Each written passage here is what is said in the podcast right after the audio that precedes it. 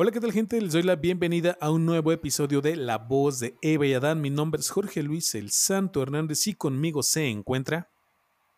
Hola amigos, es un gusto saludarles hoy. Mi nombre es Alex Lovegood Rodríguez y el día de hoy seré su Eva. Alex, te doy la bienvenida a este nuevo episodio de este podcast. Eh, tenemos ahí un poquito de problemas de conexión. Ya no sé si echarle la culpa a la página o a nuestro internet. Yo le echo la culpa a la página, o sea, todos tienen la culpa menos nosotros, según yo. Pero bueno, el tema que nos atañe el día de hoy en este episodio, en este podcast, es Eternos mitos del amor romántico. Y Alex, bueno, para esto vamos a estar hablando de algunos de los mitos que nosotros conocemos o que consideramos son importantes para entender por qué la gente sigue creyendo en el amor romántico y no y deja de ver la realidad que nos rodea, ¿no? Hablando de las relaciones amorosas, las relaciones entre eh, pares, entre personas, ah, puede ser hombre-mujer, mujer-hombre, y así, ¿no? O cosa con cosa. Se sabe con eso. Alex, para esto te traigo aquí una, una, pequeña nota periodística que yo hice, una pequeña investigación, y te la voy a leer, y a partir de ahí, pues vamos, vamos a ver qué dice la nota, y después vamos con los mitos que tú encontraste. ¿Te parece? Me parece perfecto. Ok, vamos a empezar. El amor romántico, visto desde la psicología, es un modelo de la conducta amorosa que refuerza una idea sobre el significado del amor. Esta idea es transmitida a través de canciones, novelas, películas, anuncios, libros, etc. Desde la etimología, la palabra amor coincide con el término griego eros, que significa enamoramiento o amor pasional. Según el antropólogo William Jankovic, o William Jankovic, no sé cómo se pronuncia porque es un apellido medio raro. El amor romántico se basa en cuatro elementos. El primero es la idealización de la persona, el segundo, la erotización del otro, el tercero, el deseo de intimidad y el cuarto, la expectativa. Finalmente, desde las ciencias médicas se sabe que sustancias como la serotonina, las endorfinas y la dopamina provocan en nuestro cuerpo un estado hormonal que se puede comparar al que producen algunas enfermedades mentales. Entonces, Alex, después de todo esto que te acabo de leer, a ver, dime tú, ¿cuál es tu opinión sobre el amor romántico? Mira, yo creo que el amor romántico, como tú lo, dijiste previo a, que leyeras tu artículo, eh, es una idealización y este se enraiza mucho en esta idealización de vínculos mono, mono ¿cómo se dice cuando es para una sola persona? Bueno, o sea, no una sola, sino son monógamos.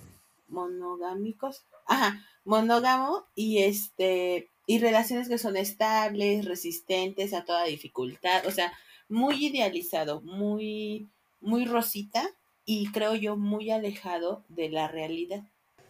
Ok, Alex, entonces, entonces tú nos traes este siete puntos, siete mitos que encontraste dentro de tu investigación que hablan sobre los mitos del amor romántico, los más, no sé si sean los más conocidos o los más comunes o qué.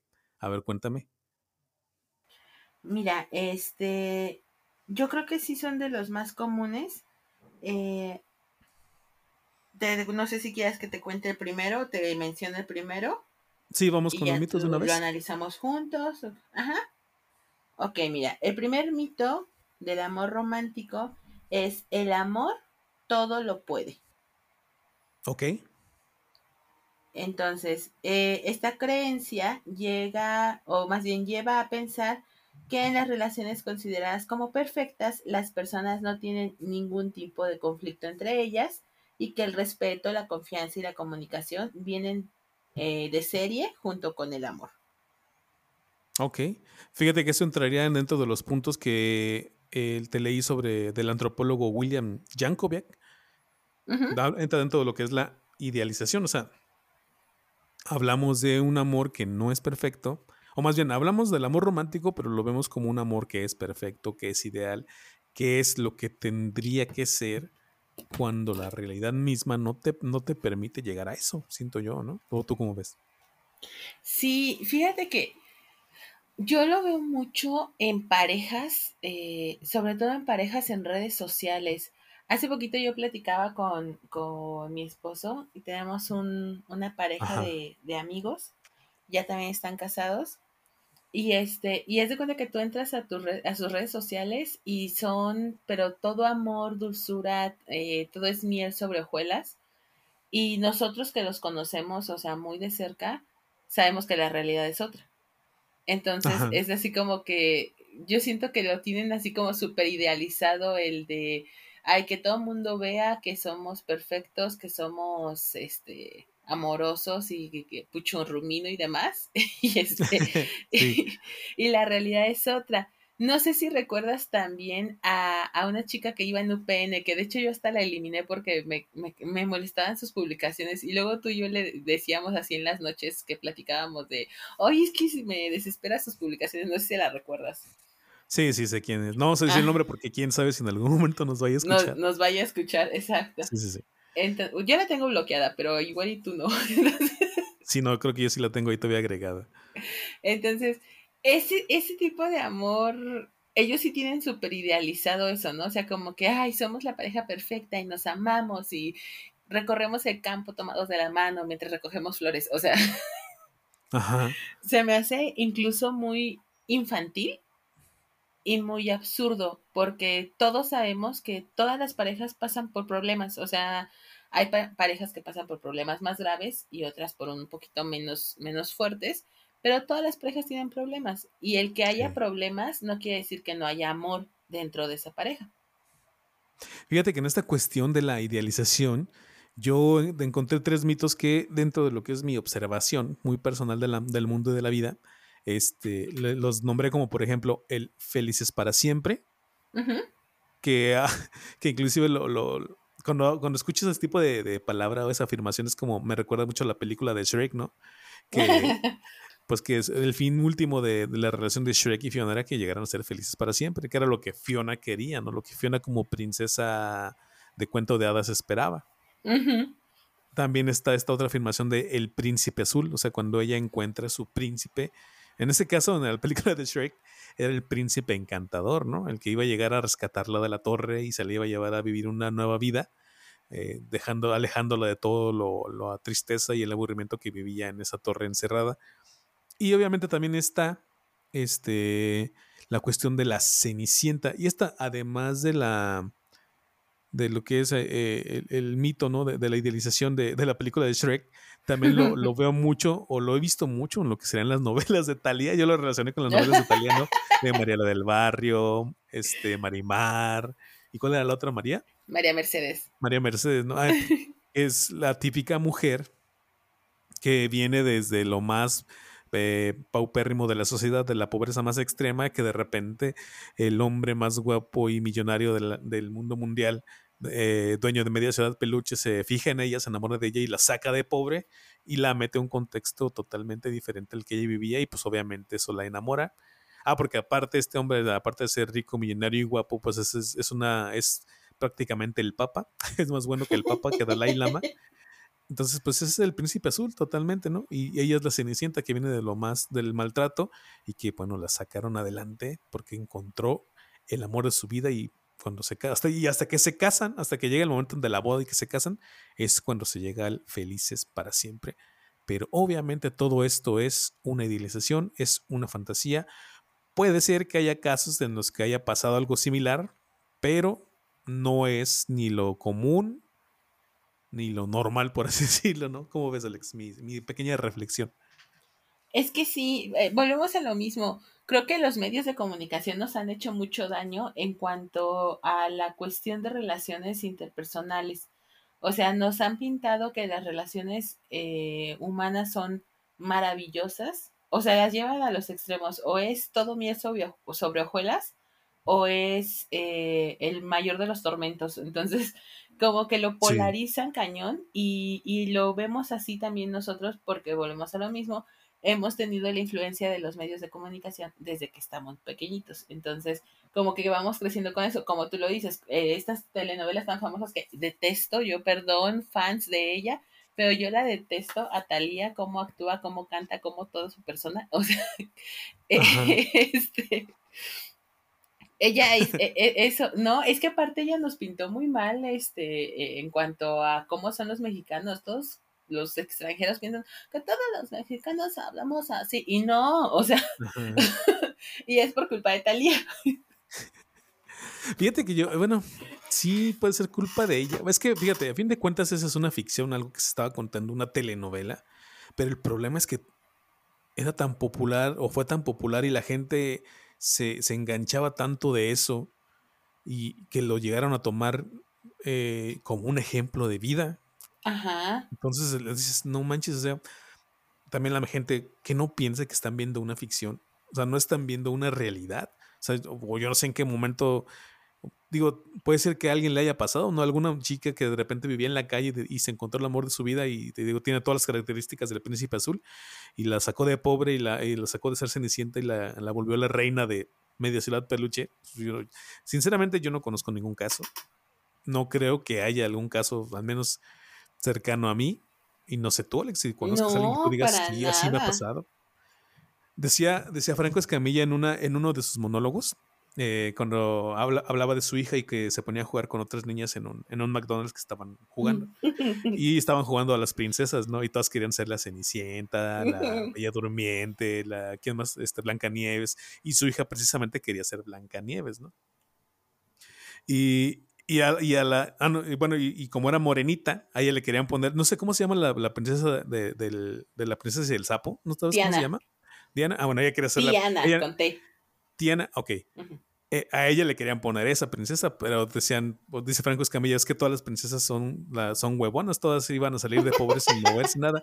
Y, esa princesa de la princesa y el zapotiana es la única que de todas tenía un sueño de trabajar y salir adelante, ¿no? Y pues obviamente nadie quería ser ella, porque pues no. y de hecho, inclusive no sé si al final termina enamorándose del príncipe, o el príncipe era medio ahí, medio no, eh, Evan creo que se llama el príncipe. Y sí termina así como que una relación, pero ella sí termina poniendo su restaurante porque ella eh, vivía en Nueva Orleans y, este, y quería poner un restaurante y ella sí lo termina poniendo y el príncipe se queda ahí con ella en el restaurante. Ajá.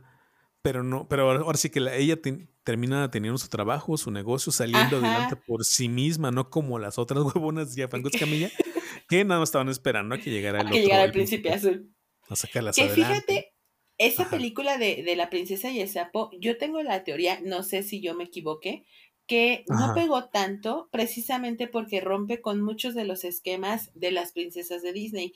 Porque una, eh, y lamento decirlo, pero pues así somos todos, eh, la princesa era afrodescendiente. Entonces, como que todo, estábamos acostumbrados a que las princesas de Disney eran este, la típica alta rubia de ojos de color.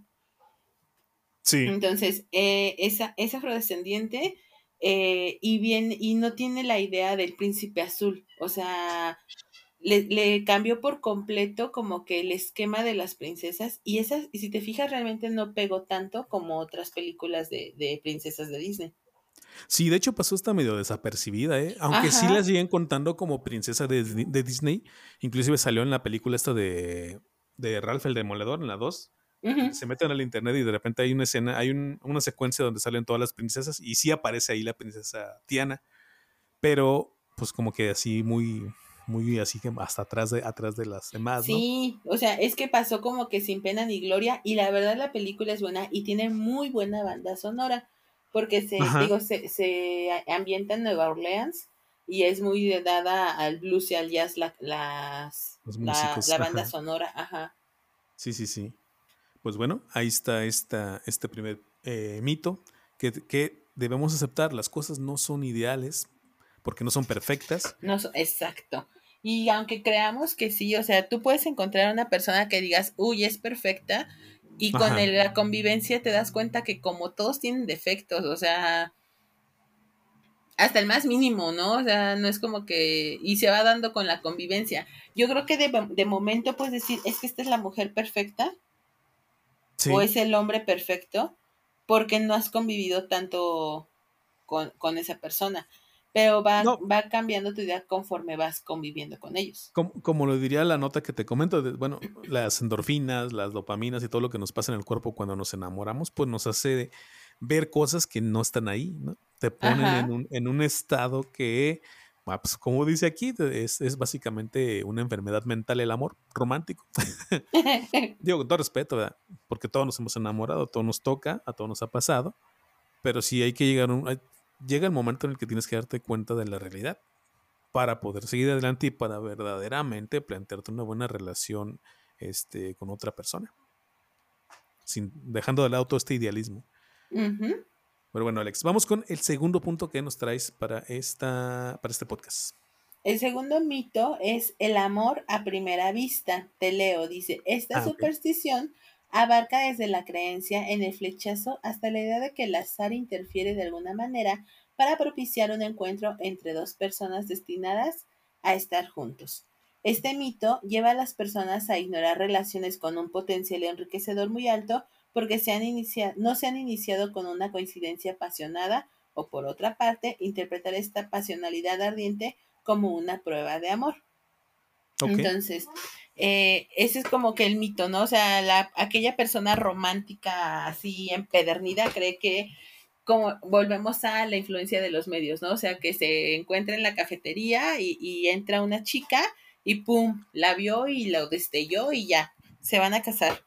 No sé qué está pasando, hay un sonido medio extraño. Ah, soy yo tomando agua, perdón. Ok.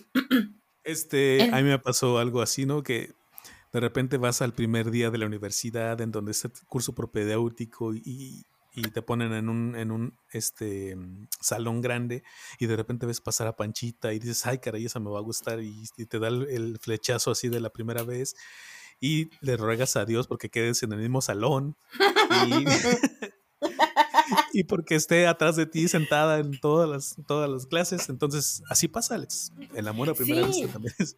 Y, me, y, a mí también me pasó, ¿te acuerdas que te he platicado de este crush que tuve durante toda la secundaria, prepa, bla, bla, bla, bla, bla? Sí. O sea, nos topamos eh, en, el examen de admisión de la prepa. Bueno, no, de, de admisión, no, de ubicación de la secundaria. Entonces, yo lo veo al lado de, en la fila que está al lado de mí, y te lo juro que yo fue así como de, ¡Ah! es que es guapísimo, y es que, ¿sabes? Y de hecho me gustaba porque te digo que se parecía a John Travolta en la película de Vaselina.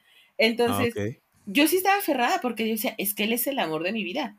Nos topamos en la fila y no traía un lápiz y yo te, yo te presto uno, o sea, Sí, sí, sí. Y yo aferrada, y, y aquí, así como decía aquí este que dice que, que pierden como a lo mejor la visión de otras posibles este, relaciones por estar como aferrados a que es que él es, porque él es mi amor a primera vista, me pasó, o sea, te digo, yo estuve aferrada que yo estaba enamorada de él, secundaria, prepa y parte del tecno. Entonces, así como de, no manches, o sea, relájate, por favor. Sí, está, estás muy intensa en ese sentido. Sí. Fíjate que esto que hablamos del amor a primera vista también entra dentro de los, de los mitos que yo encontré desde mi reflexión sobre el mundo. Solo que yo le puse que el amor a primera vista es de borrachos. Y vas a decir, ah, ¿por qué? sí, de hecho. Yo conociendo a mucha gente, eh, sobre todo mujeres en la universidad, eh, cuando se armaban las pedas y que me tocaba ir, aunque yo no tomo, pero yo iba, este, o se armaban los, los convivios y cosas así, siempre me tocó ver que al final de cada convivio no faltaba la chica que de repente llegaba, bueno, me, me pasó tres veces, mira, con la misma amiga. No voy a su nombre porque quién sabe si en algún momento lo voy a escuchar, pero yo la veía, dije, esta ya se va a poner ebria. O sea, ahí la andaba medio cuidando, trataba de ayudarla, ¿no? Y de repente se me perdía y ya cuando veía, venía con un chavo y me decía, Jorge, te presento a mi novio. Y yo, ¿qué? sí se llaman X, ¿no? Mm, Leonardo, ponle. ¿Y de dónde eso? ¿Quién es? No, pues que es amigo del primo, del sobrino, de la prima, de la tía, de la directora. Ah, ok. Y vino al convivio a vernos y así me pasó la primera vez. Dije, bueno, pues, a lo mejor sí sale algo bueno de ahí, ¿no? A las tres semanas de la siguiente peda, llega otra vez mi amiga, estamos ahí conviviendo, todo muy bien. Al casi al final de la peda otra vez, Jorge, ¿qué? Te presento a mi nuevo novio. y, ya lo veo, ¿no? Y, este quién es? dice, ah, mira, es que él ese vino, vino del Tecno, creo que sabes, vino, vino el chavo del Tecno. Y lo invitamos a la peda y llegó aquí, pues ya creo que nos, nos, conocimos y nos gustamos, pues ya somos novios. Y yo, ok. Entonces, este, ya son novios. Sí, bueno, eh, te vas a ir con él, me quedo yo aquí contigo. No, dice, ahorita, ahorita nos va a llevar a, nuestra casa. Pues ya hasta yo aprovechaba, ¿no? que me llevara a mi casa en, en carro. Dos meses después, la misma chica, yo ya sabiendo lo que iba a pasar, o por lo menos, este, digamos, este, previéndolo, traté de evitar que se fuera pues, a conocer gente, pero pues es en una peda es imposible, porque a fin de cuentas vas a bailar, vas a tomar, vas a hacer diferentes cosas, ¿no? Y lo mismo, o sea, yo hasta ya sabía, dije, ya se va a acabar la peda, ya va a llegar esta mujer, ay, me dice su nombre. Con un nuevo amor. con un nuevo amor. Y luego, Jorge, ¿qué? No me digas, ¿sí? Te presento a mi nuevo novio. Otro chavo, y todos diferentes. Te dijeron, no, pues le gustaban iguales. No, todos diferentes. Uno chaparro, uno más alto, otro más moreno y otro más güero. Otro con lentes, este, medio nerd. Otro todo gañán. El último fue el, el gañán, era uno, uno medio este, gordillo. Tenía facha de cholo hasta eso creo que era hip hopero. Pero dije, bueno, pues ya, ya lo conocimos a su nuevo novio, vamos a ver qué, qué onda. pero procuraba yo en las últimas dos veces, pues tratar de, de, cuidarla, ¿no? De que no se la fueran a llevar a algún lado raro o cosas así. Pero hasta eso tenía el tino de elegir gente que no tenía malas intenciones, pero que como los dos andaban ebrios, pues les ganaba la hormona y se hacían novios en ese momento. Un saludo a mi amiga por ahí. ¿Cómo ves? Pues muy mal por tu amigo. Vamos a decir que tenía un corazón muy grande. Sí, era de corazón grandísimo. Pues pasa eso, o sea, idealicemos e, esa situación de que lo conocemos y de momento a lo mejor te, te flashea y crees que es perfecto y sí es el amor de mi vida y, y te aferras a. Digo, yo ahí está el ejemplo. Duré como nueve años enamorado de la misma persona. Sí, sí. Fíjate que, bueno, lo mismo, a mí me pasó lo mismo con Panchita. Yo la primera vez que la vi, la vi como iba caminando sobre las nubes, ¿no? caminando sobre... Y bueno, estábamos en un salón, lo que conté, estábamos en un salón, en los primeros días de la universidad, y volteo y la veo pasar frente de mí, y lo primero que pienso, no, yo no siento que me enamoré, yo lo que digo, yo lo que pensé en ese momento fue así de, esta me va a gustar. Sí, así como de, híjoles. Y sí, lo, sí pensé lo otro de ojalá le toquen el mismo grupo que a mí, cerca de donde esté yo sentado, y pues para hacerle plática y para ver qué tanto estaba, qué tanto pasaba con ella, ¿no? Porque de hecho nunca la había visto y se me hizo muy, en ese momento se me hizo como una gran novedad porque realmente se me, no sé, como que la vi muy diferente a todo mundo en aquella ocasión. Pero yo no diría que fue amor a primera vista.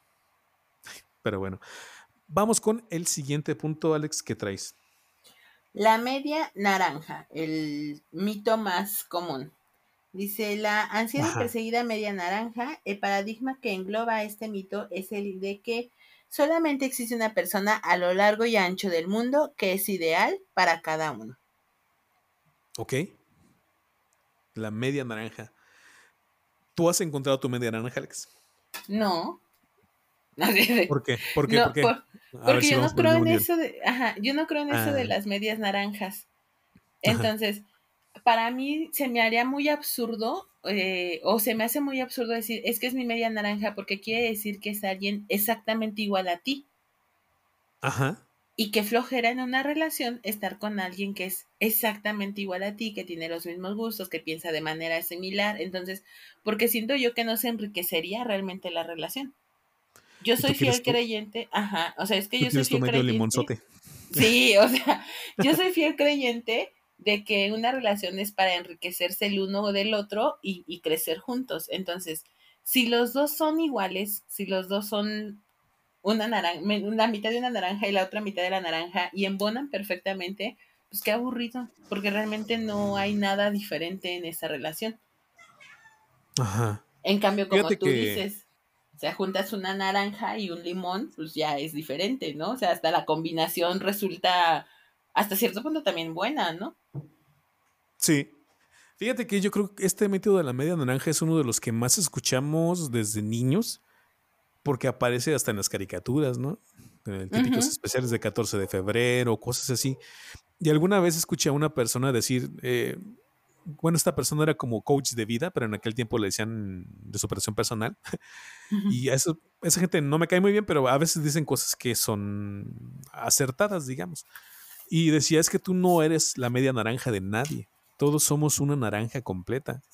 Entonces, no puedes decir que es la media naranja de alguien porque hablar de la media naranja estás hablando de una persona incompleta, de una persona que le faltan partes, digamos. Partes, ajá. Entonces, si al ser todo esto, esto no, no es que nos complementemos este, los seres humanos como, como si fuéramos partes de una naranja, sino todos somos una naranja entera con nuestras este, cosas buenas, cosas malas, y así es como debemos aceptarnos. Y aparte de que si tú te consideras como una naranja completa, el estar solo, el estar contigo mismo, no, es, no, no, no va a significar para ti ningún problema. Entonces, y aparte si aprendes a estar contigo mismo y todo esto, pues vas a poder encontrar a más personas con las cuales vas a poder encajar, no encajar, no, vas a poder este, convivir e inclusive encontrar el amor. Así lo planteaba esta persona y se me hizo una reflexión, digo, acertada, media payasa, pero acertada. y, me gustaba mucho porque también es, eso de aceptarte tú como una persona completa, una persona única yo creo que sí es muy importante para todos, porque de repente estas personas que están, por ejemplo, aquellos que están todo el tiempo desesperados por encontrar el amor, por encontrar la media naranja, así es que tengo que, no puedo estar medio minuto de mi vida solo porque, no sé, le da ansiedad, este, se pone mal o, no sé realmente qué es lo que sienten. ¿Cómo ves, Alex? Mi, mi reflexión. Es que sí es cierto, o sea, mm, no puedes buscar una pareja si tú te sientes incompleto como, como tú lo decías, o sea, ¿por qué te sientes la mitad de una naranja cuando puede ser la naranja completa? Entonces, ¿qué te falta para ser la naranja completa y por qué lo vas a buscar con alguien que aparte si es la mitad, también le van a faltar cosas? Entonces, se están juntando dos carencias. Ajá, sí, sí, sí. Carencias que de repente no se van a no se van a complementar uno con el otro porque no sabemos qué tipo de carencias tiene cada quien. Ajá. Entonces, está, está canijo. bueno, es, ese, esa forma de pensarlo, ¿no? De la media naranja. Ok, ya ves. ¿Qué, pasó? ¿Se escuchó algo raro? Ah, es mi silla rechinante. Vamos con el siguiente punto que nos traes para este podcast. Dice, la persona correcta llena todos los aspectos de la vida. En este mito podemos poner frases como debemos compartir todos nuestros gustos y aficiones, somos los responsables de la felicidad del otro, somos una sola persona, tú y yo somos uno mismo. Wow, Ajá, sí. Este, dice, los efectos de esta afirmación son innumerables y en la gran mayoría de los casos negativos, siendo los más importantes la de originar una obsesión por hallar a otra persona para comenzar a vivir a realizar los sueños o incluso para empezar a ser felices. Ajá. Sí, fíjate, aquí entraría un poquito en lo que serían las expectativas que tenemos de repente sobre la, la otra persona, ¿no? Sobre la pareja. Porque de repente, eh, como también como lo que decíamos de la media naranja, ¿no? Cuando eres una persona que está incompleta, a veces tiendes a pensar que la persona que va a llegar contigo o que va a llegar para ti, que a lo mejor está hasta destinada para estar contigo, te va a hacer, por ejemplo, si eres una persona muy triste, te va a hacer reír. O como lo, dije, lo, lo, planteamos en el principio con lo de Talía y la Cenicienta, ¿no? Si eres pobre, pues el otro va a llegar y es porque es rico. A solucionar tu vida. O si eres este, una persona no muy sociable, pues el otro va a llegar y te va a presentar ante la sociedad y tú vas a ser la reina de las reinas y vas a tomar el lugar que siempre te había tocado, ¿no? Y si nunca llega esta persona y si, y si nunca te la encuentras, o si estás este, solo en este momento y pues, estás, con, pues, estás todo el tiempo con herencia, ¿no? De tengo que buscarla, tengo que buscarla, ¿dónde estará? ¿Dónde estará? No soy feliz, no tengo el amor, ¿no? ¿Qué te parece que, esto? que yo también lo veo como de esas personas que tienen una relación y, y están, pero 24/7 en esa relación y no se dan como que su espacio para, para convivir ellos, para relacionarse con más gente, porque creen que, o sea, es mi, un decir, ¿no? O sea, es que es mi novio, mi mejor amigo, mi confidente, mi bla, bla, bla, bla, bla, bla, bla, bla. y, este, y como que están así todo el tiempo como muéganos y, y es, o sea, no. de hecho, en, lo, en, lo, que sea, perdón, antes de que cuentes tu anécdota, este, en lo que es la escuela, yo creo que siempre todos nos hemos topado con la parejita del salón, ¿no? Los que siempre están juntos, los que siempre van para acá, para allá. A mí me tocó conocer en la preparatoria a dos parejitas, en la universidad a una nada más, En la secundaria y, primaria, pues casi no. Yo creo que se dan más como en la prepa, a partir de la prepa. Y te puedo contar que con la chica yo jamás eh, crucé ni una sola palabra. Sí hablaba con el, con el, el chico, de repente, cuando quería él, o no sé, cuando se daba la oportunidad de repente de hola, buenos días, o algo así, pero realmente sí se aislaban del mundo, o sea, nada más eran ellos. Sí, y está, fíjate que acá yo, hay, hay, había una parejita en la, en la universidad cuando yo, yo cursaba ahí, que era este de, de, mi mismo grupo.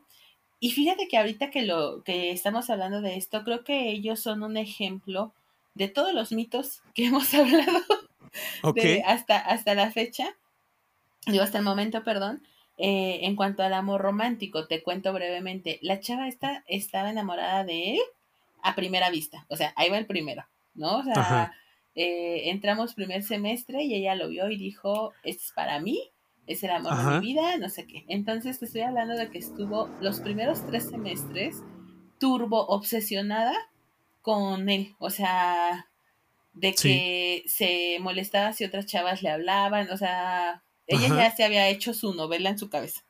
Sí, sí, sí. Entonces, en una charla con él, porque él era muy amigo mío, entonces en una charla con él, él estaba diciendo que pues no tenía novia, que no sé qué, y yo todavía dije, no, pues mira, fíjate en esta, porque ella también era amiga mía. Entonces era como de, pues fíjate en esta, mira, eh, pues, pues está simpática, es muy inteligente, no sé qué, es buena onda, no sé, y se la empecé a echar a andar.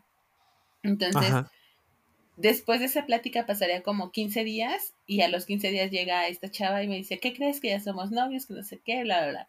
A partir de ahí, o sea, es de cuenta que como los... ¿Cómo se llamaban los robots de los Power Rangers? Como los Megazords. Los Megazords, ajá. así se fusionaron. O sea, neta, era una cosa de, de impresionante verla porque era de que equipos juntos, Cafetería juntos, entrada juntos, hora libre juntos. Y él se empezó como a alejar de sus amigos, de su grupo de amigos, porque él era de los desmadrosos del salón. Entonces, se empieza como a alejar de sus grupos de, de, de amigos. Y ella también como que se empieza a aislar porque era así como de, no, solo vamos a almorzar tú y yo y vamos al internet juntos. O sea, una cosa de verdad que yo decía, ¿qué enferma? y todo el tiempo de la mano, ¿no? Sí, o abrazados, y así yo era como de, qué asco. sí, sí, sí. Porque si eran así. Ajá. Entonces, perdón, ¿eh? Entonces se fusionaron tanto, o sea, que ya eran, literal, ya eran una sola persona. O sea, él cambió por completo, digo, un giro de 180 grados de cómo era, ajá, de cómo era al principio de la universidad y como muchos lo conocían porque de hecho él ya había cursado la universidad ahí unos semestres y luego se salió y volvió a entrar con nosotros, o sea, fue un rollo muy extraño. Ajá. Y este, y agradó que se casaron. Ah, sí, se llegaron a casar, ok. Sí, se casaron y ya tienen como cinco años de tormentoso matrimonio. Y, este, y digo tormentoso matrimonio porque es con conocimiento de, de causa. Y voy al segundo punto que habíamos dicho, o sea, ella sí cree que el amor todo lo puede y todo lo van a superar. Entonces, ella, a pesar de que está mal, de que es infeliz, porque lo tengo que decir abiertamente y no, ya no me va a escuchar porque de hecho se enojó porque le dije, ¿qué sigues haciendo ahí? Y lo bloqueó de sus redes sociales. Entonces, este, además que es súper infeliz y solamente ella trabaja porque lo idealizó tanto que no vio sus defectos. Entonces, al momento de que se casan, este güey le dio el volteón. Y entonces resultó no ser el príncipe azul, no ser aquel caballero en brillante armadura que la iba a salvar. Entonces resultó ser una persona que no trabaja, que no es responsable, que es como muy me vale madres, o sea, no, no, así, mal plan. Sí, sí, sí. Y, y le decíamos, ¿qué haces ahí? O sea, tienes preparación, este, trabajas, que mándalo, ¿sabes? Y ella era como de, no, no, porque yo lo amo y, vamos a superar este bache, o sea, no. Ok. Mal plan. Pero porque ella está en esta idea del amor romántico, de que el amor todo lo puede, de que es su príncipe azul, de que su vida tiene que estar eh, volcada hacia él. Sí. Entonces, no, muy mal. Sorry, ya los quemé.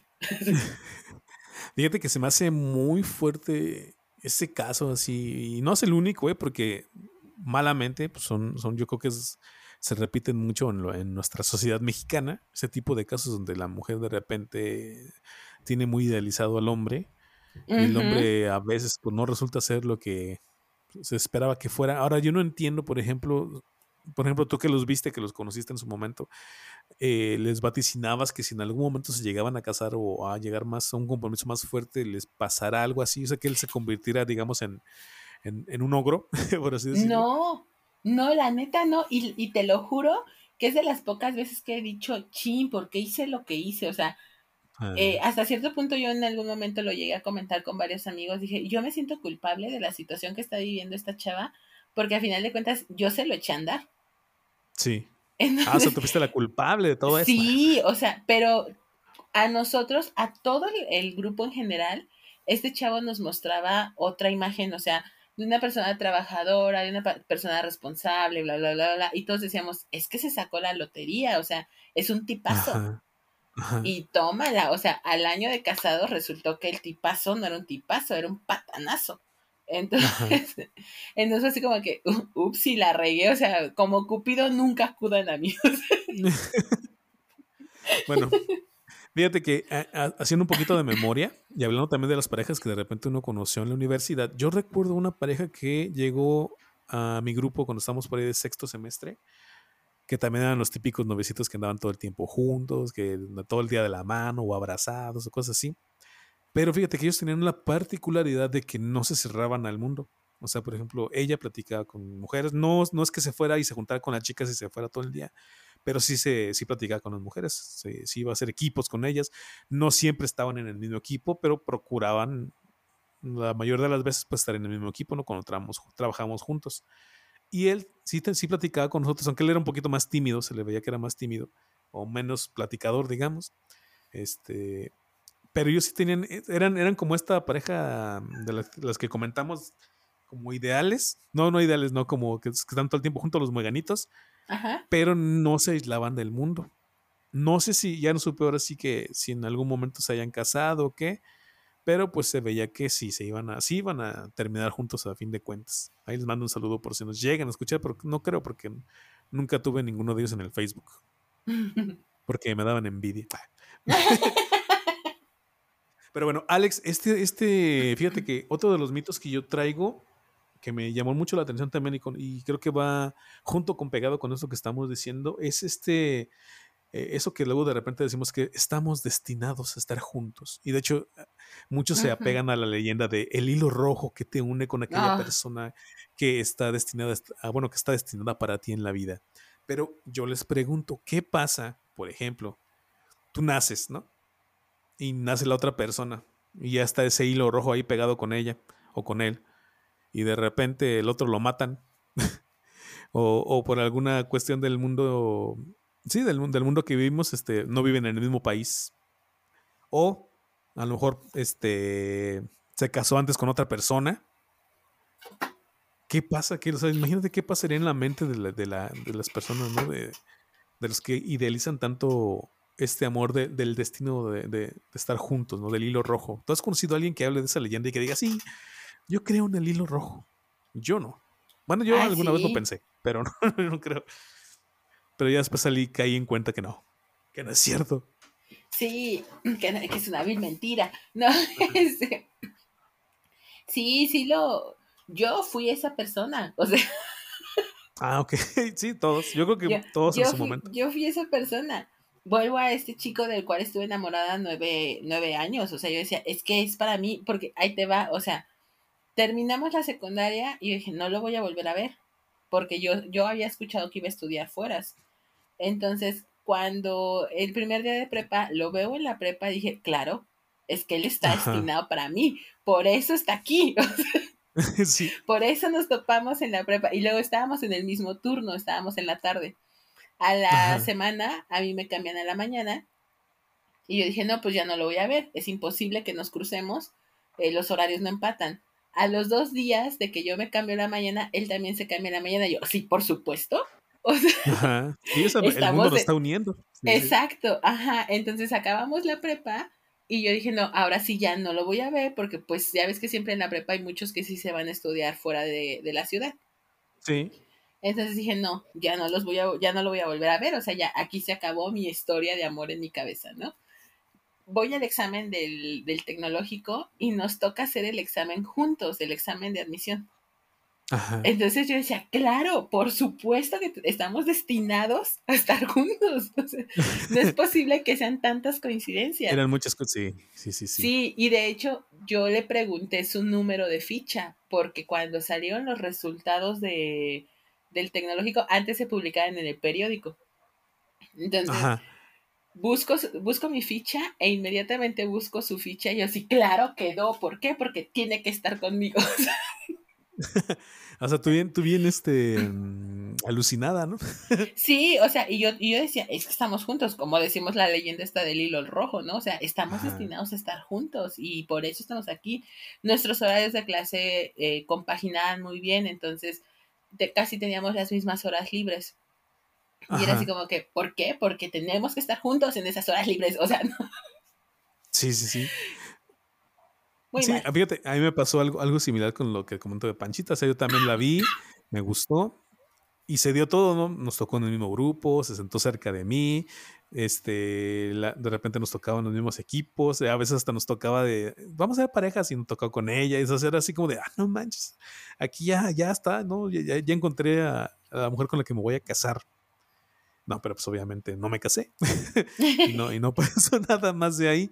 Pero bueno, el extremo de este punto que estamos hablando es el de que yo también ah, por acá en mis mitos que busqué o que reflexioné, lo llamé como el de me maltrata, pero me quiere. O sea, estamos hablando también del, del destino, estamos hablando de la idealización y de ya cuando de plano todo esto pasa a, a términos mayores en los cuales ya hay un maltrato, ya la gente no se lo está pasando bien y llegamos al típico de amiga, date cuenta, ¿no? O amigo, date cuenta. Fíjate que ese va al siguiente punto que tengo yo. Ok, vamos con el siguiente. mito. Así es, al siguiente mito que es los celos son una prueba de amor.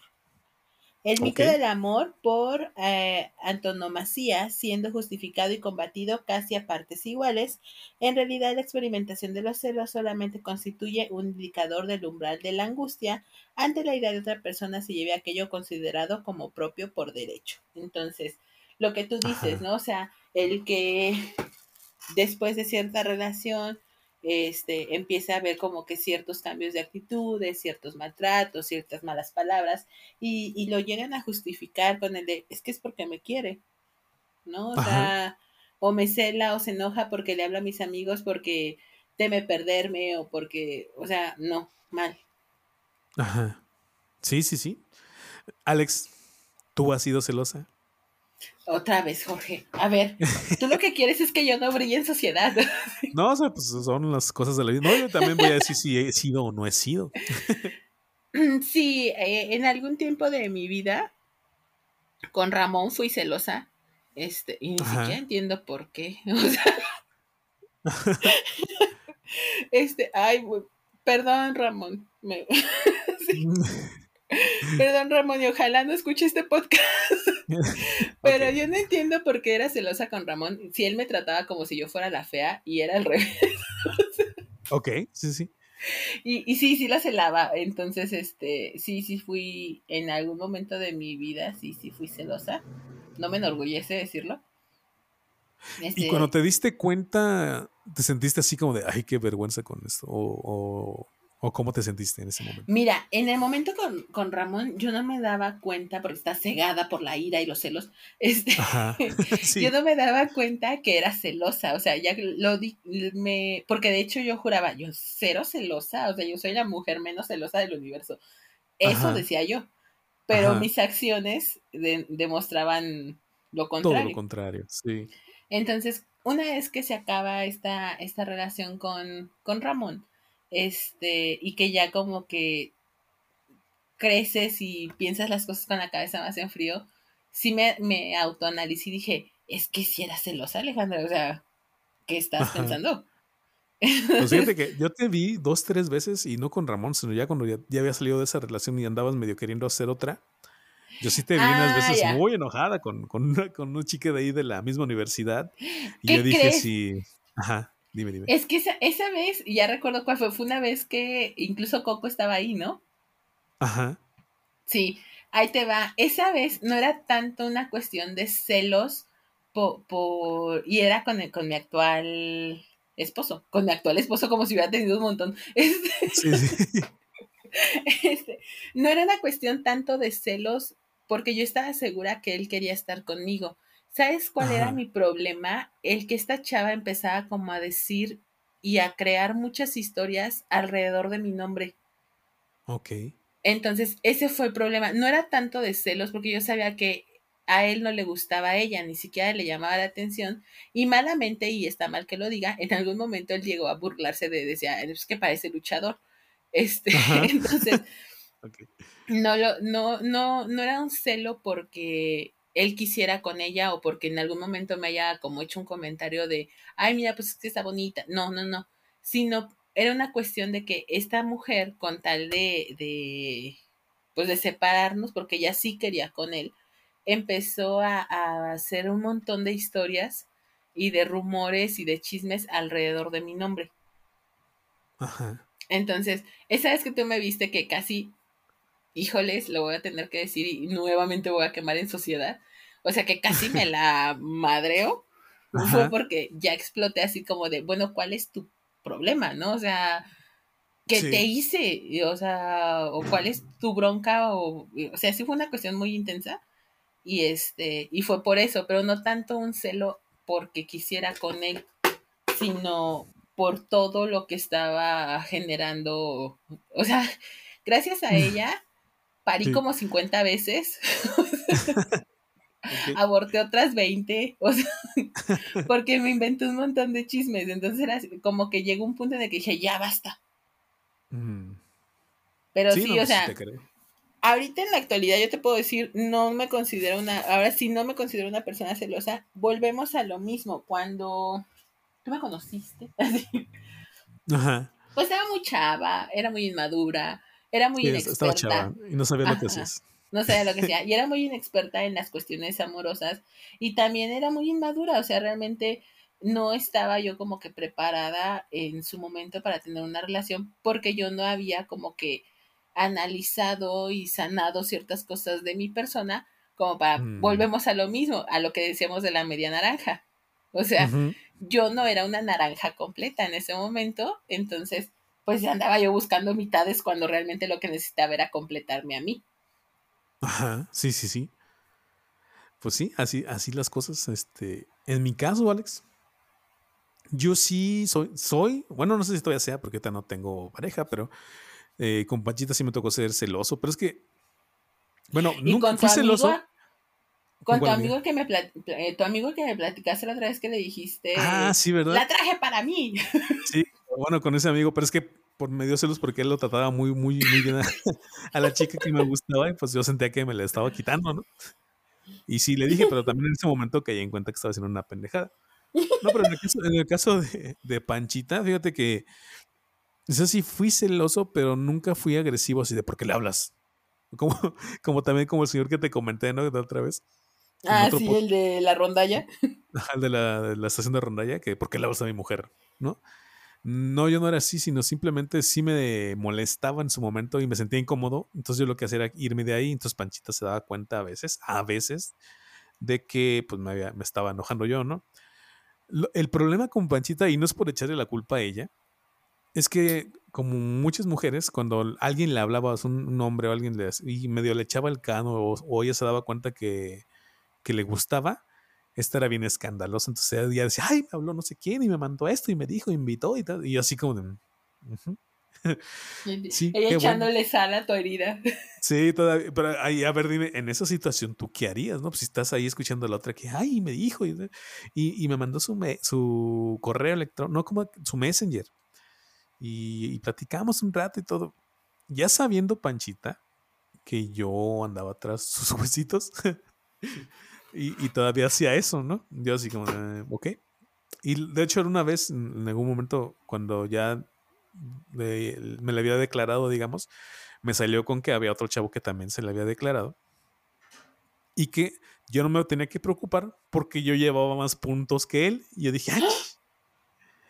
Entonces, así como de, ok. Se lo comenté alguna vez a un amigo. Y me dijo, ah, ah chingado, como que puntos, pues que están jugando fútbol o qué. O Pac-Man o alguna cosa así. Dije, no, pues así me dijo. Y pues así pasó con esa panchita en ese momento. Ya después yo dije, ¿sabes qué? ¿Para qué me desgasto? ¿Para qué me enojo? Mejor vivo el momento, vivo la vida, ya que se, ya si le hablan o no le hablan, pues ya es muy su problema, ¿no? Y así, la, así lo dejé. Y pues después pasó lo que pasó, ya todo el drama que tenemos, que te he contado en algún momento con esta mujer. Pero ¿cómo ves mi experiencia con los celos?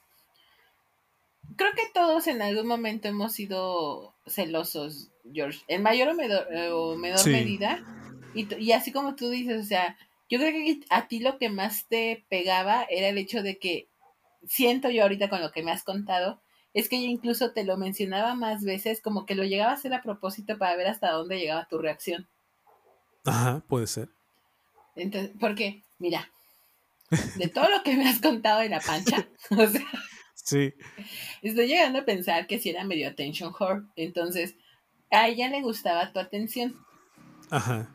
Entonces siento yo que, que, como que te daba así una migajita de, de mira, aquí te tengo, pero realmente no. Pero porque querías atención tuya o ese, o sea, los detalles que tú me has dicho que, que tenías con ella.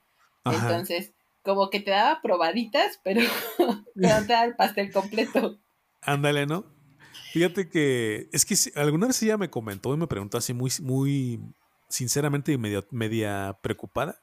Me dijo, Jorge, ¿consideras tú que yo soy este interesada? Y yo así de, ¿eh? ¿Cómo que interesada? ¿A qué te refieres con interesada? Sí, pues que, o sea, yo creo que ella no conocía el término de la attention whore. este, pero yo, supongo yo que a eso se, refería, porque sí, sí le encantaba, le gustaba que, los hombres le, le, le prestaran atención, le hicieran detalles, le hablaran. Sí era así, muy así. Entonces también eso fue algo que a mí en su momento fue lo que me empezó a alejar. Y de hecho alguna vez te comenté que ya cuando yo ya no tenía ninguna relación con ella, inclusive hasta le dejaba de hablar, digamos, le apliqué la ley del hielo, este, me alejé de ella pues, y en algún momento platicando yo con otra amiga, Estábamos riéndonos ahí por el chat de Facebook. De repente me llega el, mensaje de la pancha y me dice, ay, ¿de qué tanto te ríes con tu amiga? No quiero decir el nombre de mi otra amiga porque no la quiero quemar. Pero ¿de qué tanto te ríes con ella? ¿Por qué no me lo cuentas a mí? Y yo así de, ¿es en serio? ¿Es en serio que me estás mandando este mensaje?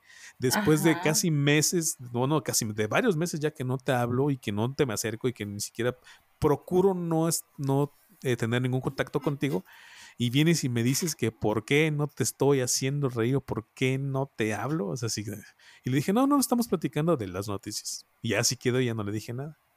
Pero efectivamente, como tú dijiste en un momento dado, sí era una atención whore. sí, yo siento que, es eso, la pancha. O sea, a mí me cae gorda, debo de decir. no te conozco pancha, pero me cae gorda. no es mala persona, o sea, pues no, no es mala persona, pero sí tiene algunos detalles que es que no sé si sean como que detalles de, algún arquetipo de mujer, por así decirlo, de cómo se comporta y qué es lo que le gusta, hablando de las attention whore. Pero yo no consideraría que es mala persona. Simplemente, tal vez era inmadura, o yo qué sé. Ajá. no le estoy defendiendo, pero, pero pues así es. Sí, pero quiere la. Pero quiere. Sí.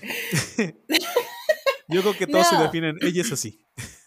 Es que más bien era eso, volvemos a lo mismo, yo creo que a pesar de que ya estábamos en la universidad, eh, como que no éramos precisamente las personas más maduras, entonces pudimos tener ciertas actitudes con las demás personas que a lo mejor las lastimaron o que pudieron darles una idea errónea de, quiénes somos realmente por, por, esa inmadurez que teníamos. Ajá. Entonces, eh, me ha pasado eh, eh, actualmente a la fecha me he encontrado con gente que pues ya en el mundo laboral te toca trabajar con, con personas que a lo mejor en la universidad pudieras haber dicho en la vida, ¿no?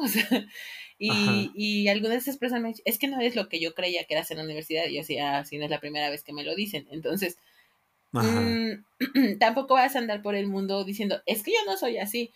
Yo lo he dejado así, así como que pues ya la gente cuando realmente me conoce se da cuenta de si soy o no soy lo que la gente piensa de, la gente que está en la universidad conmigo piensa que soy. Sí.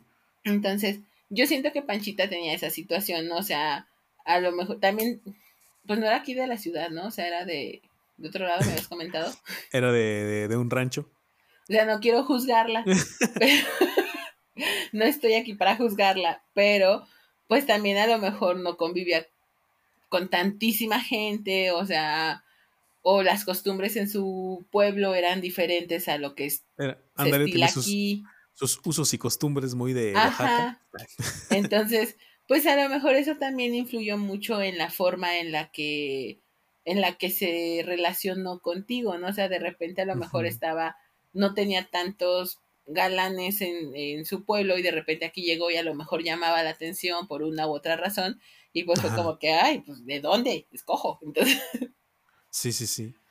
Bueno, pues así pasa. Alex, vamos con otros dos puntos que quisiera mencionar antes de que se acabe el podcast. Este, bueno, en, con los tuyos, ¿en cuál vamos? ¿En cuál vamos? A ver, dime. Este, me falta uno. Ah, ok. Bueno, entonces déjame decir estos dos, damos la opinión y entonces vamos al tuyo, el último, y terminamos. ¿Sí? Va que va. Antes de que se me olvide. igual hasta van, van ligados, ¿verdad? Eh, otro de los mitos que yo encuentro o que yo dentro de mi, de mi reflexión sobre la vida es el hecho de decir el amor nunca se acaba o que el amor es eterno. Y bueno, aquí tengo una pequeña historia que, que me gustaría contar y que de hecho era una de las ideas que tenía también con, con, por las cuales nacieron esto, este podcast. Y es que de repente, pues sí, todos creemos que vamos a encontrar una vez más al amor de nuestra vida, nos vamos a casar y vamos a terminar toda la vida con ellos. Y yo conozco a una mujer, muy amiga mía de ya mucho tiempo. Eh, espero que no se enoje porque cuenta esto, pero me llamó mucho la atención lo que en algún momento me comentó. Y, y la entiendo, ella se casó por todas las de la ley y yo le creo que sí ama a su, a su marido, a su esposo, y, se casó enamorada y lo que, todo lo que tú quieras del amor. Es más, hasta de cierta manera idealista, ¿no? Con el amor, en la forma en cómo se casó. Pero en algún momento me, me llegó a comentar que realmente ella no se ve toda la vida con esa persona. Y cuando me lo comento, yo así de qué? Y hasta casi se me parte el corazón, ¿no? Confiaba en ti. yo, yo así, yo, yo, tú eres el, como el ejemplo que yo tenía de vida, dice, en algún momento me caso. Y, y lo que ella me comentaba era, es que realmente yo nunca me he visto con una persona, o sea, con una sola persona hasta el final de mis días.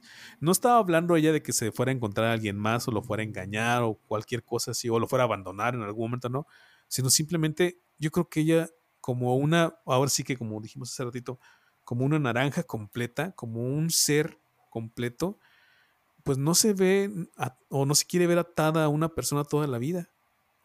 Y digo, y una vez más no quiere decir que se vaya a divorciar o que tenga ganas de divorciarse ya o que no, o simplemente el marido no le cumplió cosas así, no, sino simplemente ya como que es esta parte de, pues yo soy una persona que puedo valerme por mí misma, tengo mi trabajo, tengo mis sueños de todavía por cumplir, sí, tengo mi familia, tengo a mi hijo y, los amo y los quiero mucho, pero también quiere en algún momento de su vida cumplir todo lo que le falta, ¿no? Como persona. ¿Cómo ves esta, esta pequeña reflexión que me, que me comentó mi amiga? Creo que ya sé para dónde va. Ajá. Y, te, y te comento, este, eh, una vez platicando eh, con una persona, me hizo así el comentario de, de oye, este, ¿y no te da miedo eh, que, te cambie en algún momento o algo así? Este, lo, lo comento abiertamente, mi esposo es cuatro años más chico que yo, entonces... Sí. esa persona me comenta, pues es que la diferencia de edad, o sea, tú estás en un en una edad un poco, o sea, por así decirlo, más madura o no sé cómo llamarlo. Y pues él está en la edad de que muchos de sus compañeros pues andan de fiesta, andan de, ¿sabes? O sea, y no te da miedo. Y yo así de, no. Y me dice, ¿por qué? Dije, pues, pues, si se quiere ir, pues se va a ir, ¿no? O sea, creo que es a lo que se refiere tu, tu, tu compañera, tu amigo. O sea, estamos o está ella a lo mejor en una situación de un amor un poco más libre y ya no tan romantizado de que tiene que ser para siempre, ¿no? O sea, está consciente de que en algún momento puede, puede que sí, puede que no. O sea, y que en algún momento puede terminarse el amor y está bien y es correcto y es así como de, pues no te vas a aferrar a una persona, si esa persona ya no quiere estar contigo, pues que sea libre, ¿no? Sí, sí, sí, exactamente. Como que va por ahí esa situación y yo se lo comentaba también a esta persona, pues no, o sea, Entiendo que a lo mejor en algún punto de su vida va a querer andar de fiesta o X y ya, que la verdad es que conociendo a mi esposo no lo creo. Pero, este, porque pues sí, es que como que muy tranquilo. Este, pero yo sí le decía, pues no, pues adelante, ¿no? O sea, que se vaya. A final de cuentas, a lo mejor no estamos en la misma página y no vale la pena como que estar forzando las cosas, ¿no? O sea, porque yo creo que eso, a fin, eso sí, a final de cuentas, nos haría más infelices a los dos que sí, así como tu amiga, ¿no? O sea, de pues estamos juntos ya nada más por estar juntos, en lugar de estar, separados. ahí por estar ahí nada más. Ajá. En lugar de estar separados y viviendo nuestro momento en, eh, en, nuestra vida y ser felices. Creo que por ahí va, va tu amiga, ¿no? Sí, sí, es, exactamente ya después de la reflexión, ya platicando más con ella y pensando yo también, si llegamos a eso, o sea, es que a fin de cuentas, y es que, bueno, yo creo que, a ver, lo primero sería, esto se puede dar o no se puede dar. Es decir, el hecho de que sigan juntos o de que no. Y si pasa, el, si pasa la parte de que no sigan juntos, pues tampoco hay problema porque ya cumplieron a lo mejor una etapa, el hecho de casarse, de estar juntos, de tener a su familia, de criar a su hijo, que, que, que, tal vez era una de sus metas y ya se cumplió y no hay problema, o no tendría por qué haber problemas si en algún momento dado dicen, sabes que ya no, ya no vamos a estar juntos, o ya no podemos estar, o ya no queremos estar juntos, pero no desde el punto de vista de ya no queremos estar juntos, nos vamos a pelear y nos vamos a odiar, no, sino simplemente gracias por, por haber estado conmigo en esta etapa de mi vida, por haber ayudado a cumplir mi, mi sueño de, mejor de, ella de ser mamá, de formar su familia y todo esto, ¿no? Y, y, ya cuando lo planteamos así, cuando lo entendimos así, fue así como de, ok, sí, tiene toda la razón del mundo. O sea, no tienes por qué estar con otra persona si ya no, o sea, no, no porque no hay amor, sino simplemente ya no quieres estar ahí ya pasó esa etapa. Fin de cuentas, también el amor es una etapa.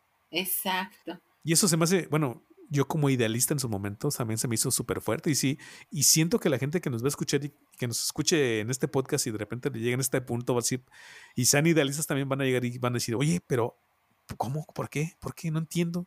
¿Que no se amaban para toda la vida? ¿Que no era el matrimonio? entonces, ¿para qué se casan? ¿No? Ándale, el típico, entonces, ¿para qué se casan? Sí, sí, sí, efectivamente. ¿Cómo ves, Alex? Este se me Es que es difícil y es lo que yo te decía eh, hace hace rato de respecto a lo de las naranjas. O sea, yo creo que una relación es para crecer y que crezcan ambos. Entonces, yo creo que si en, llega un punto en el que ya se estancan y ya no crecen, entonces ya no da. O sea, ¿para qué seguir jalando de la cuerda y, es, y hacer que se rompa y que termine como decías tú hace ratito, ¿no? O sea, en el de nos peleamos y nos decimos y demás, cuando se puede terminar las cosas así como de, no es que lo dejes de querer o, te deje de querer o, o te deje de amar, sino que simplemente los dos están en páginas diferentes y quieren a lo mejor cosas diferentes o sus metas ya cambiaron y ya no se compaginan una con la otra. Sí, Sí, sí, sí. O sea, es que es, es complicado de entender para una persona muy idealista, pero ya cuando caes en la realidad, cuando ves lo que pasa a lo mejor con las parejas, cuando dentro de tu experiencia con otras personas te das cuenta cómo estas etapas realmente pasan, realmente se terminan. Digo, puede ser el, hecho de que les dure toda la vida, eso sí puede pasar, también puede pasar esto de que sea solamente una etapa de algunos años y ninguna de las dos está, está mal. simplemente hay que saber qué es lo que está pasando y hay que aceptar en su momento si una etapa ha pasado o si todavía le queda eh, tiempo por vivir, ¿no? Y tener los, suficientes, este, o el suficiente valor para dar ese paso. Te comento así brevemente tengo una amiga que tiene ya bastantes años de casada, porque de hecho es más grande que yo. Y este, y tiene, te estoy hablando de unos 10 años a lo mejor, en los que está con su esposo pero ya son prácticamente roomies. O sea, ya, ya su relación ya no dio, pero no se separaron. Entonces, eh, así literal, o sea, son roomies. Ya no llevan una relación de pareja, ya no llevan una relación de un matrimonio, y es así como de, ah, sí, ya llegaste chido, bye. O sea. Sí, sí, sí. Y yo creo que es a, eso a lo que se refería tu amiga, ¿no? O sea, como de, no me veo toda la vida con una persona, yo creo que bajo esas circunstancias, ¿no? Si yo ya la dejé de amar. Sí. Sí, pues, bueno, estaba muy fuerte, pero, pero también se me hace bonito, fíjate, porque a fin de cuentas es seguir tu vida, es terminar tus etapas, es aceptar lo que viene o las cosas como están, y también es evitar problemas. Y aceptar las etapas de la otra persona. Ah, también, sí. Bueno, ahí sería también ver el punto de vista de, de, la persona, ¿no? De la otra persona, de que tal vez pudiera quedar más enganchado, no sé. Sí, a lo mejor en algún momento se, se va, una de las dos personas va a sufrir, puede ser.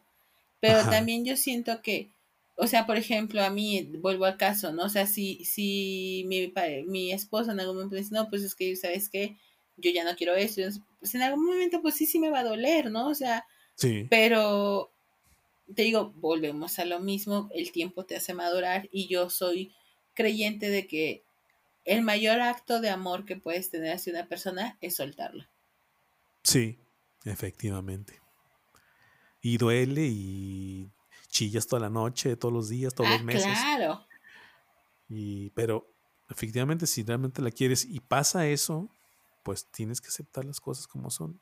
Y tampoco es tu culpa, una vez más, no es tu culpa, no está mal, simplemente las cosas se dieron así. Ajá. Pero bueno, Alex, vamos con los puntos que te faltan ya para terminar el podcast. Ya solo es un puntito más.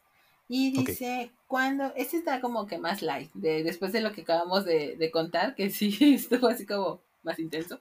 Medio denso. Este, cuando se está enamorado, no es posible sentir atracción por otra persona. Sin embargo, en este punto la realidad es muy diferente, partiendo de la idea de que el amor no paraliza la disposición a sentirse atraído por otros y de que la fidelidad es un constructo social en el cual es la propia pareja la que decide qué tipo de compromiso quieren adquirir. Ojo, no está diciendo que es como que, uy, sí, vamos a andar, no, pero me recuerda mucho a... Yo soy, soy muy fan de la serie de Friends y hay un capítulo en específico, este, dos de los personajes, Ross y Rachel, son pareja y este y hablaban acerca de los de su tarjeta de pases libres o algo por el estilo. Y anotaban a personas con las cuales este se supone tenían permitido estar. Pero estamos hablando de que ponían como que actores y cosas por el estilo. Ajá, gente famosa, poderosa. Ajá. Pero a final de cuentas es eso, o sea, sientes atracción por, por alguien más. Ajá. Y eso no quiere decir que no, no quieras a tu pareja o que no ames a tu pareja. Simplemente pues te llama la atención a alguien más. Fíjate que esa es una... Es algo muy recurrente lo que he escuchado también con gente que se dedica al coaching que antes les decían superación personal, que hablaban y decían también eso de que, bueno, si estás casado no quiere, si estás, ¿cómo decía? Si estás casado no quiere decir que puede, debes dejar, de dejar ver el menú o algo así, no sé cómo era. No, el estar a dieta no impide ver el menú. El estar a dieta no impide ver el menú. Que es como se podría resumir hasta este pequeño punto, ¿no? Fíjate que a mí se me hace. O sea, sí es, es. Pasa, yo creo que pasa. Pero yo creo que sí es algo que se tiene que estar hablando entre parejas. O sea, hablar de, oye, ¿sabes qué? Esta persona me gustó así. ¿No? Sí. Ahora, no sé si eso, no sé qué tantos problemas puedan conllevar, ¿no? Decir, que al otro se ponga celoso o qué. Fíjate, rapidito, conocí una pareja que según eran tan abiertos, según eran tan abiertos, que la mujer hasta le decía, mira esa, esa mujer de allá tiene unas nalgotas. Ay, mira, esa está bien chichona. Ay, mira, aquella de allá tiene unas piernotas. Y aquella de allá su güera está, está buenísima, o sea, según ellos. Pero yo lo que vi cuando conviví con ellos es que si ella volteaba a ver a un hombre, ni siquiera en una cuestión de que le haya llamado la atención, sino simplemente volteaba a verlo o le hablaba. El doctor se ponía, pero sí furioso como Shrek. Ajá. Entonces, así como de. Mm, pues según son bien abiertos. Yo, yo no le andaría como que enseñando el menú. O sea, ahí va, el, ahí va el celo. Ahí va la, la, celostina. Ahí va la celostina. No, pero por ejemplo, eh, en mi caso muy particular, este, él es muy, muy fan y le gusta mucho esta Charlize Theron. Ajá. Entonces hubo una, y, y, se le salió por completo, ¿eh? O sea, estábamos viendo una película donde salió ella y dijo, ay, es que ella me gusta. Y yo así de, puede ser tu abuelita. sí, sí, sí.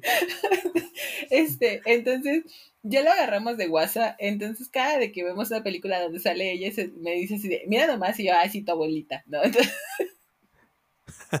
Entonces, pero pues, o sea, es normal, ¿no? Y, por ejemplo, yo, a mí me gusta mucho este actor, eh, Sam Coughlin, Claflin, Sale en esta película de Yo antes de ti, mm, de un, uno que es cuadrapléjico. Ah, sí, sí, sí, sí. Y no, no sé cómo se llama, pero sí, sí. En la de los Juegos del Hambre y así. Él me gusta muchísimo, muchísimo. Entonces, eh, cuando la vemos me dice, ay, cierro la boca. Y yo así como... Entonces, como que volvemos a esa, esa que te platicaba de, de, esta serie de Friends, como que tenemos nuestros permitidos. Ajá pero lo platicamos, ¿no? O sea, y sabemos que es algo que no va a pasar. ¿no? Y, y, el hecho de que, por ejemplo, él me diga, me gusta tal actriz, o vea la película. Luego hay veces que ha visto la película nada más porque sale la actriz. Entonces, la película puede estar bien chafa, pero como sale ella, pues la vemos. Como sale Charlie Ajá, entonces es como que digo, ah, no es como que me vaya a poner celosa porque... Oye, pero a ver, a ver una preguntita aquí más, este, eh, eh, para ponerte más en contexto. otra vez, para que no brisen en sociedad. Vamos a suponer que le gusta una actriz aquí mexicana, pero muy así como, digamos, muy, que sea la posibilidad de que la conozca y de que llegue a, entablar alguna comunicación con ella sea más factible, muchísimo más, más, factible que con, que con esta Charlize Theron. Ponle tú, Niurka. Por decir a alguien, bueno, no, a ver, este, Maribel Guardia. ¿Te pondrías celosa de Maribel Guardia? No. no. Bueno, pero ahora hablando de, los pases de. ¿Que si le daría chance? Le darías chance, suponiendo que en algún momento, por hacer del destino, se la encontró, este, se llamaron la atención y, dijeron, no, pues sí, Maribel Guardia me está dando una oportunidad. Lo invitó, lo invitó a tu, a tu esposo a su cuarto, ¿no? A platicar. ¿Le darías el pase libre? Fíjate que yo creo que sí, porque yo una vez se lo planteé. ¿Ah, sí? ¿Y tú con quién? Sí. Ay, es que ahí voy a quemarme. Qué horror. hay, hay un actor eh, que salió en esta película de. Ay, no me acuerdo cómo se llama su película. Este. Pero ya está grande, se llama Raúl Méndez. Em, no me suena, pero mm. sí lo he escuchado. O sea, no, no, no, no lo recuerdo ahorita, pero sí lo he escuchado. Eh, tiene varias películas, salió creo que en la de Sexo, Pudor y Lágrimas y, y este... Y en varias series, eh, hay una serie en Netflix que se llama Enemigo Íntimo y sale, sale él. Ajá. Ay, me voy a quemar bien gacho. Es uno de los personajes de esta serie muy famosa de, de El Señor de los Cielos. Ah, ok. este, y salió en la película de Matando Cabos. Ah, ya sé quién es. Entonces, si lo ubicas. Sí, sí. Ese actor a mí me gusta muchísimo. O sea, muchísimo, de verdad. Este. que realmente he visto muchas de las películas donde él sale y las series donde él sale porque me gusta él. O sea, de verdad lo veo y, una vez sí le dije, la neta, si yo lo le dije, si él me dice, vámonos, yo y se lo dije así, sin dudarlo, me voy. ok. Y ya, este, y me dijo, neta, yo así de, pues sí. y se lo planteé y le dije, suponiendo, ¿no? O sea, que a ti llega la actriz que te gusta y te dice, sobres, vente, vámonos, ¿te vas a negar? Y me dijo, no. Dije, ahí está, pues yo tampoco. Fíjate que una pequeña anécdota de, de mi mamá, un papá, este, mi mamá siempre ha sido admiradora de, de varios cantantes, Enrique Guzmán, este, Luis Miguel, entre otros, algunos muy famosos en su tiempo, por ejemplo Luis Miguel y Enrique Guzmán. Entonces siempre ha puesto música de ellos y mi papá en su momento se molestaba porque tenía sus discos, porque tenía uno que otro póster y ponía la música siempre, ¿no? Y siempre, ah, ya va a poner a tu mamá Enrique Guzmán. Y de hecho ya me comentó que en algún momento le tuvieron un como pleito, digamos, una pequeña, un pequeño pleito este, antes de dormir. Ajá, antes de dormir. Y, mi papá la mandó a que fuera a escuchar a Luis Miguel a, al carro o algo así. No, no me acuerdo cómo fue que le dijo que, que, le dijo, no, ¿sabes qué? Si vas a escuchar a Luis Miguel, te sales de aquí. Yo no quiero escuchar. Pero se lo dijo porque le daba celos de Luis Miguel, ¿no? O sea, es que no sé si era muy insistente mi mamá con sus cantantes favoritos, pero sí, sí le pasó algo parecido así con mi papá. Y nos comentaba esa anécdota de que se enojaba porque ponía a Luis Miguel.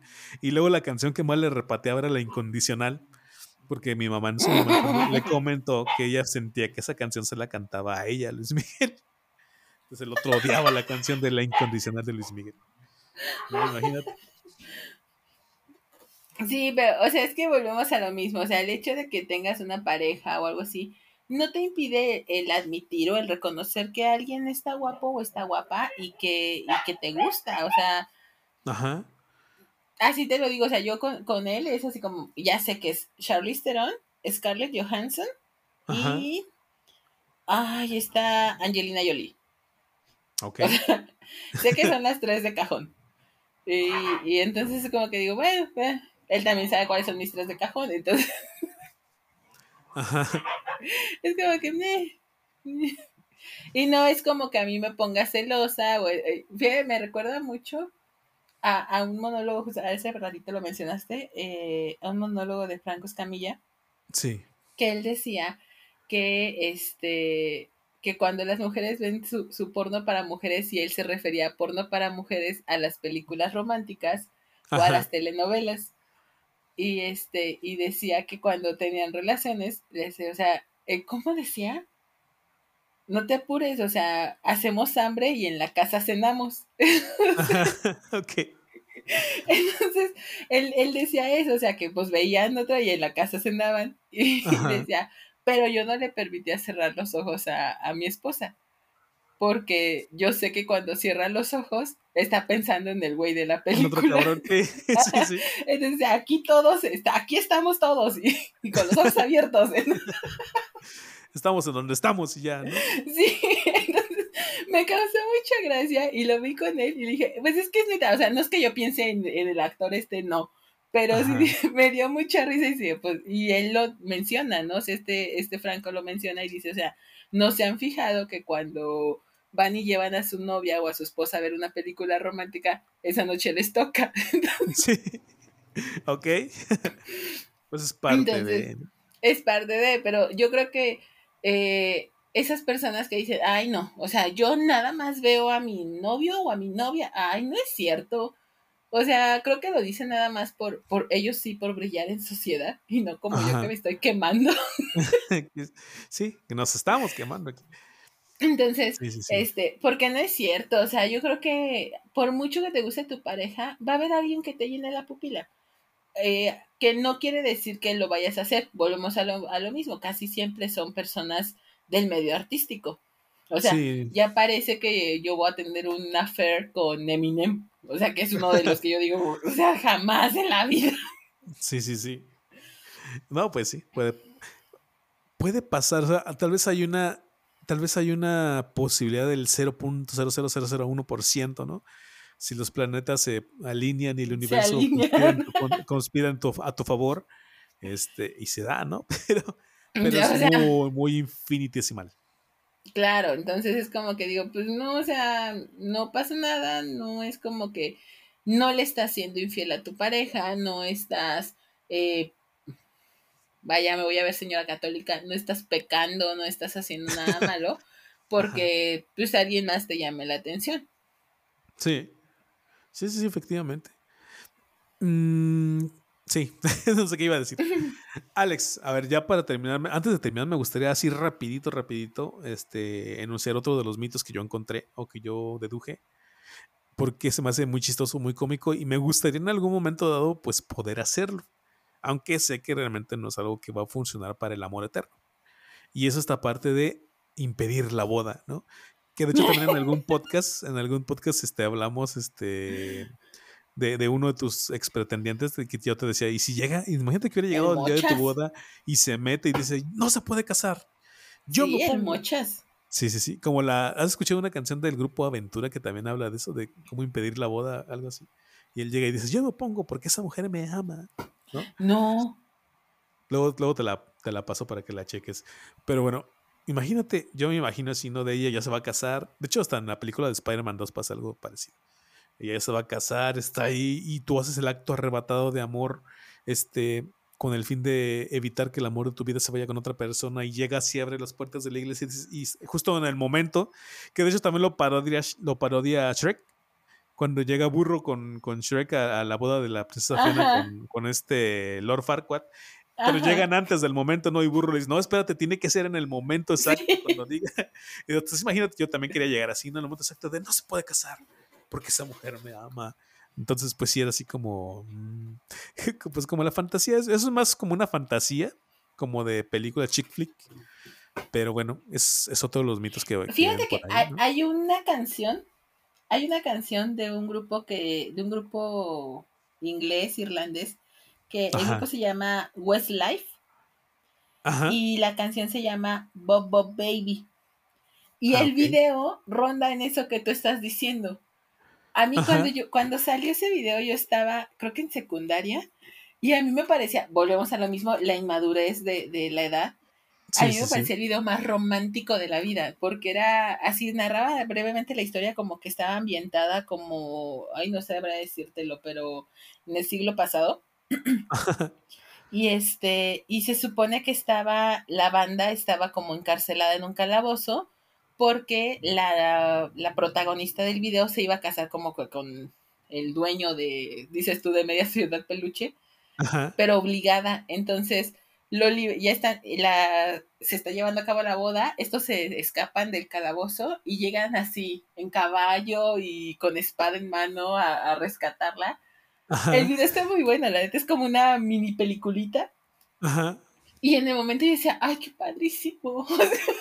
Sí, sí, sí. Sí, pues sí, imagínate. Qué romántico. O sea, porque es como, volvemos a lo mismo, es idealizar, ¿no? O sea, esta cuestión del romanticismo hasta cierto punto ya ridículo, ¿no? De, de sí, cursi. Va a venir por mí mi, mi caballero en su corcel y, y la verdad, te voy a mandar el link del video. Es una película de cinco, de tres minutitos. Ajá. Y este, está muy bueno, la neta. Voy a checar. De hecho, el grupo Wetline me gusta. Ajá. Era muy buena, a mí me gustaba uno de los que cantaban ahí. A mí, sus canciones, sus canciones, de ellos no me gustaban mucho, pero sus canciones me gustaban. Tienen, tres canciones que, que, yo también las escuché mucho y hicieran como para enamorarse. Entonces, este, sí, estaban, estaban chidas. Pero bueno, Alex, hasta aquí el podcast del día de hoy. Ya nos vemos casi a la hora y media, aunque creo que por algunas cuestiones técnicas que tuvimos por ahí, no vamos a quitar como unos 20 minutos tal vez. Pero bueno. Este, Alex, últimas palabras ya para despedirnos. No idealicen, no romanticen el amor. El amor es sí un sentimiento, es, dijo George más, más temprano, un, estado mental, pero no es perfecto. O sea, no hay en este mundo, en esta vida, no hay nada perfecto. Y lo padre de, del amor es que tiene muchos matices. Entonces, aprendan a disfrutarlo, a no frustrarse y a no romantizar y a creer que todo es color de rosa, porque hasta incluso en el rosa hay como 25 mil tonalidades de rosa. Entonces, este, lo que tú puedes creer que es rosa, si te metes a Pantone, resulta que no es rosa, ¿no? Que es magenta. Entonces, eh, no, no lo romanticen y aprendan y disfruten también esas fallas, por así llamarlos, que, tiene el amor y esos matices diferentes y esas áreas grises. Está padre, aprendan a disfrutarlas y también les va a servir por si una relación no funciona, eh, lidiar con la frustración de eso en la siguiente relación. Ajá. Ok, perfecto. Yo diría, para terminar el podcast, que el secreto para no sufrir en cuestiones amorosas es lo que tú dijiste, no idealizar. Una vez que dejas de idealizar a la otra persona, que caes en cuenta de, ponle tú de sus pros y sus contras, y aún así aceptas querer entablar una relación con esa persona y seguir con ella, y aceptas también que tal vez esa etapa de enamoramiento sea simplemente eso, una etapa, un momento, un tiempo, yo creo que una vez que caes en cuenta de todo eso y aterrizas realmente en la realidad, vas a dejar de sufrir por amor. Y puede, en algún momento dado, porque también es posible, que esa persona se convierta en el amor de tu vida y vivan felices para siempre. Puede pasar, pero si no pasa, tampoco está mal y tampoco hay que sufrir. Yo quedaría con esa reflexión.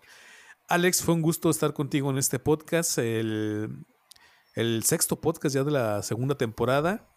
el próximo episodio va a ser el último y lo vamos a dedicar a las canciones para cortarnos las venas porque nosotros somos unos románticos idealistas de closet. Sale, pues Alex. Gente, esto ha sido todo por el día de hoy en este podcast. Nos vemos en el siguiente. Hasta luego.